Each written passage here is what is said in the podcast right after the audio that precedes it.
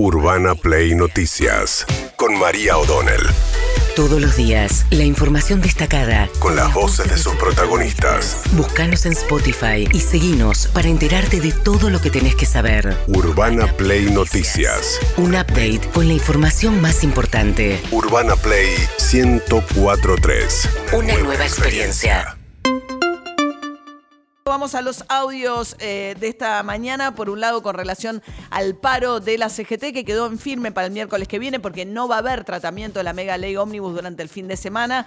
Se espera que recién el martes que viene salga de comisión y la semana que viene vaya al recinto, con lo cual el miércoles se ratifica el paro de la CGT por 12 horas, miércoles a partir del mediodía. En ese contexto, el vocero presidencial Manuel Adorni dijo que a los trabajadores estatales que no acudan a sus trabajos se les descontará el día se ha tomado la decisión de descontar quienes vayan al paro, quienes adhieran a ese paro, el día a todos los empleados estatales, eh, que, eh, nacionales por supuesto, que se adhieran a, esta medida.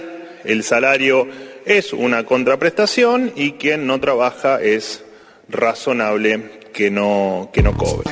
¿Qué dijo Daniel Catalano, el titular de ATE, la Asociación de Trabajadores del Estado? Lo único que va a lograr es que el paro sea más contundente, más fuerte y la movilización tenga mucho más cuerpo. Eh, no creo que pueda encontrar hoy un empleado de empleada pública que esté feliz con lo que están haciendo, en un marco en donde además la paritaria no está abierta, con la pérdida de salario que tuvimos los 45 millones de, ciudadanos, independientemente de donde estén trabajando, eh, y con la, los 10.000 despidos que tuvimos de compañeros y compañeras monotributistas. Así que eh, lejos de, estimular que la gente se quede trabajando, va, está generando todo lo contrario. Las asambleas son multitudinarias, los compañeros y compañeras necesitan que se abra la paritaria, que la gente vuelva a trabajar, así que mal camino dijeron. Bien, esto es ATE Capital, ¿eh? de la ciudad de Buenos Aires. Mientras tanto, Patricia Burrich habló acerca del protocolo de seguridad que va a poner en marcha el día miércoles. La marcha está prevista eh, con un acto frente al Congreso Nacional. Nosotros vamos a seguir adelante con el protocolo. Eh, esta es una decisión de que el país viva en orden, que la calle no sea para el desastre. Nosotros creemos que la Argentina necesita orden económico, orden social, orden en las calles, para poder tener un país normal. Eh, seguir como estamos 20 años más, bueno, cada día vamos a estar peor. Eh, con todos los que andan gritando por todos lados, que quieren bajar el gobierno, que quieren que termine, el objetivo es terminar con el gobierno, bueno, acá se van a encontrar con un gobierno que no, no va a ceder tan fácil. Bien, mientras tanto, Axel Kisilov, el gobernador de la provincia de Buenos Aires, dejó, lejos de descontarle a los trabajadores provinciales que adhieran al paro, adhirió él a la movilización. Ayer se reunieron en la Casa de la Gobernación de la provincia de Buenos Aires, aquí en la ciudad, con intendentes, otros gobernadores, con Kisilov teniendo un rol protagónico, ¿no? Hay alguien ahí que aparece como aglutinando a lo que queda del peronismo, el kirchnerismo, con una ausencia llamativa otra vez de Máximo Kirchner. Eso está roto, la relación entre Kisilov y Máximo Kirchner parece no tener mucha forma de repararse y aparece Kisilov en un rol de aglutinar al peronismo. ¿Qué dijo después de ese encuentro?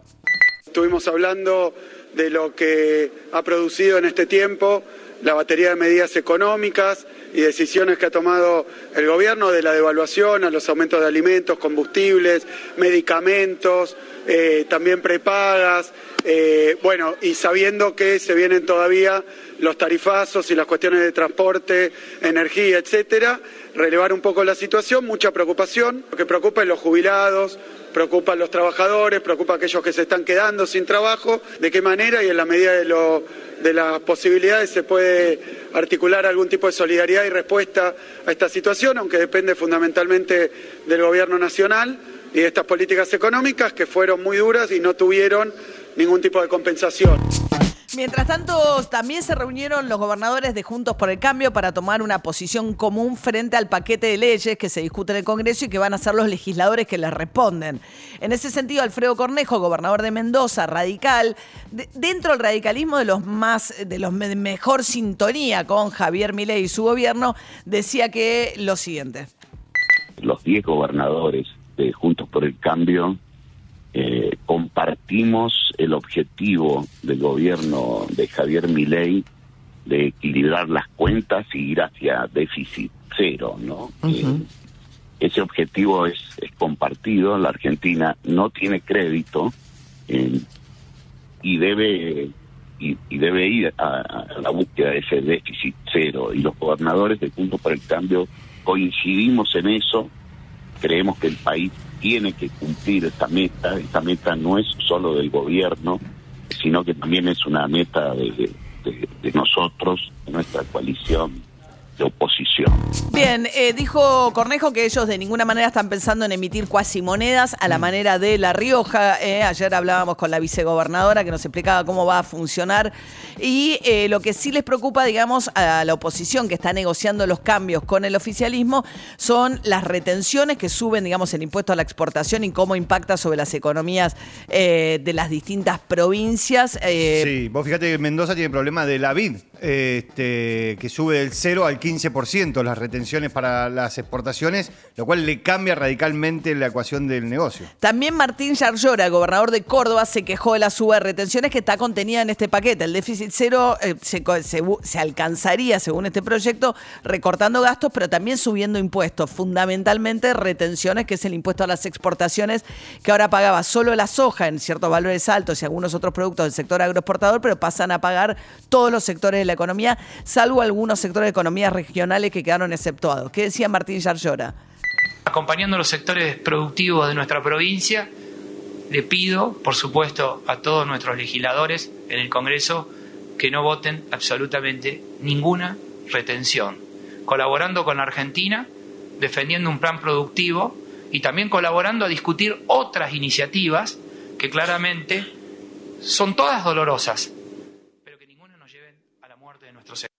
Que nos lleven, ahí hay un tema del maní, el biocombustible, estaba también el planteo de los gobernadores eh, que tienen actividad de pesca en sus provincias, que también se verían afectados por algunas modificaciones de la ley de pesca. Bueno, en eso están negociando para obtener los votos del radicalismo y del peronismo federal para poder avanzar la semana que viene en el recinto de la Cámara de Diputados, ¿no? Sí, eh, ayer a última hora se hablaba de que el gobierno, eh, y en esto las palabras que utiliza el gobierno, el gobierno no negocia, sino que mejora, recibe sugerencias pero... No negocia. Cuando uno le pregunta, te dice que no negocian. Dice que se modificaron 100 artículos ya del el proyecto de ley que habían mandado originalmente. Mientras tanto, siguen las repercusiones del discurso de Javier Milei en el foro de Davos. Está aterrizando en un ratito nada más el presidente de la Nación y su comitiva proveniente de la reunión de empresarios y líderes en la ciudad suiza de Davos. Y siguen las repercusiones por ese discurso que dio diciendo que el occidente está en peligro porque no se dan cuenta, incluso los socialdemócratas, que a la manera de los socialistas y los comunistas están tomados su cabeza por el socialismo Jaime Bailey, el periodista peruano, eh, dijo lo siguiente sobre el discurso de Milei. Es absolutamente extraordinario que en Suiza un presidente latinoamericano, un presidente argentino, se atreva a decir lo que dijo Milei, que el capitalismo es un sistema económico superior, moralmente superior al socialismo, al comunismo y a otras formas de colectivismo. Y luego dice también Milei que los empresarios son unos héroes. Es verdad. Es muy difícil ser un empresario exitoso, más todavía en Argentina. Hace bien Milei en rendir tributo a los empresarios y en reivindicar el modelo de la libertad, la sociedad abierta. Notable Milei, no se rinda, presidente Milei, no tiene la toalla, no desmaye, que lo mejor está por venir. Bueno, las fuerzas del cielo, ¿no? Eh, estaba ahí Jaime Bailey, eh, le estaba hablando a unos ricos empresarios, a los que les dijo que eran unos héroes, habló de que cobrar impuestos es un hecho de pura violencia, y ayer, cuando Milei ya no estaba en el foro, se presentó una propuesta de 250 megamillonarios del mundo que se llama Proud to Pay, orgullosos de pagar, pidiéndole a los fiscos que les cobren más, diciendo que vivimos en un mundo muy injusto donde sería necesario que a los ricos se le cobre mucho más impuesto de lo que se le está cobrando actualmente. Es un documento que firmaron, entre otros, una heredera del imperio de Disney, una heredera del imperio Rockefeller. Bueno, a ellos eh, Milei le decía, no tienen que pagar impuestos, es un hecho muy violento que les hagan pagar impuestos. Que decía, escuchen a Marcelo Longobardi, ayer fue trending topic porque estaban muy enojados los libertarios con eh, la lectura que hizo Longobardi de la presentación de Milei en Davos. Fue literalmente un extravío producto de la mente de un lunático. O sea, ¿dónde vio mi ley que el mundo occidental está cayendo en el colectivismo? que el mundo occidental esté cayendo en manos de un colectivismo comunista, dicho esto delante de los líderes mundiales, debe haber sido algo asombroso para ellos enterarse lo, que eventualmente Milei cree que les está pasando, ¿no es cierto? Hizo un comentario aún peor que este, posteriormente, en, en otra parte del discurso, cuando comparó eh, al socialismo, a las ideas un poco más progresistas. Milley comparó, por ejemplo, a un cierto progresismo eh, directamente con el nazismo, ¿no? Bueno, esto decía Longobardi. A mí me parece muy valioso porque Longobardi se desentiende de lo que cree que sus audiencias esperan. Longobardi está en Rivadavia, que es una radio que está con un nivel de sintonía y afinidad muy alto con el gobierno de Milei. De hecho, digamos, está ahí Johnny Vial, entre otros, muchas de las figuras que están en La Nación Más están simultáneamente en Rivadavia y por eso también repercute de esa manera y lo vuelve en trending topic para destrozarlo en Twitter a Longobardi porque dice este tipo es un lunático, está diciendo una cosa que es un disparate en materia económica en un foro como el de Davos. Lo más curioso igual fue que tuvo una noche de tweets y retweets, más de 500 eh, tweets y retweets hizo durante 24 horas. Milei es eh, haciendo fundamentalmente, interactuando con aquellos que le decían que era un genio, que se los había llevado a todos puestos, muchas alusiones sexuales y estaba particularmente contento con el tweet de Elon Musk, el dueño de la red social Twitter, que ahora es X, donde se muestra un hombre teniendo sexo con una mujer, pero que se distrae porque le atrae más mirar en la computadora el discurso de Milei que fue traducido al inglés con inteligencia artificial y retuiteado dos veces por Elon Musk. Bueno, está más que nada es una cosa de, ego personal, ¿no? Sí, porque Eh, aparte muchos de los, de los retweets que dio era también la cantidad, alguien le armó, no sé, como, como si fuera una pantalla, la cantidad de vistas que tuvo cada uno de los discursos de los Tiene presidentes. Más de 250 mil likes. Ahí está. Digo, y es como, eh, fue el que más... su ah, éxito en la cantidad de likes que tiene en la red social Twitter. Bueno, mientras tanto, Luis Brandoni, eh, actor, dijo acerca de lo. Es importante por quién es Luis Brandoni, ¿no? Y lo crítico que ha sido siempre el kirchnerismo. Es un hombre del radicalismo, un hombre que es muy cercano al PRO también en su momento, que es tremendamente crítico de lo que hace al paquete de cómo afecta la cultura el proyecto que mandó Milei al Congreso. No van a desaparecer esos organismos, no creo que desaparezcan, sería un despropósito, sería un despropósito. Sobre todo el, el- el- Fondo Nacional de las Artes, este, el, el Instituto Nacional de Cinematografía no puede desaparecer, no va a desaparecer, que hay cosas para ajustar, sí, desde luego que sí.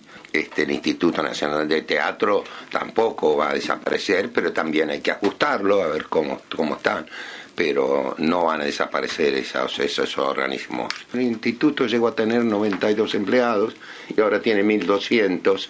Me parece que Algo es- pasó en el medio, algo ¿no? pasó en el medio. Entonces yo creo que hay que ajustarlo, sí, efectivamente. Bien, mientras tanto, ahí hay consenso entre todos que creen que hay que mejorarlo, pero no dinamitarlo, digamos. Mientras tanto, eh, dos sucesos, eh, además en zonas cercanas, en La Matanza avanzó la investigación de la causa de la toma de tierras que terminó con el asesinato de cuatro eh, ciudadanos de origen boliviano que habían sido estafados por una organización aparentemente liberada por una abogada de origen paraguayo, que es la que está detenida, que los estafaba cobrándoles por unas tierras las cuales no son propietarios y además eh, de una precariedad enorme eh, en una tosquera. Bueno, muy cerca de ahí, también en La Matanza, también en Virrey del Pino, ocurrió un suceso tristísimo ayer. Una chica de 13 años, Jennifer Campos, eh, fue alcanzada por una bala y perdió la vida cuando estaba en el corralón de su familia en el barrio 8 de diciembre en González Catán. Entraron a robar al corralón que tiene su familia ahí en el barrio y en el medio de eso le, alcanzó la bala a, a Jennifer de apenas 13 años. Bueno, en ese contexto, Javier Alonso, el ministro de Seguridad que reemplazó a Bernie en la provincia de Buenos Aires, habló acerca de la toma de tierras en La Matanza. Y nosotros comenzamos esa misma tarde una investigación junto al fiscal Arribas y estuvimos prácticamente dos noches sin dormir porque usted imagínese que todos los que estaban participando de esa situación estaban en una situación de ilegalidad, ¿no? Todos eran conscientes de que eran parte de, de una toma de terrenos, que esa toma de terrenos a lo largo de todos estos años siempre presentó rasgos violentos y bueno, no fue fácil romper eh, el código de secreto que había dentro de la comunidad, el temor que había a, a- a ir preso y empezar a hablar y explicar qué es lo que estaba pasando. Urbana Play Noticias.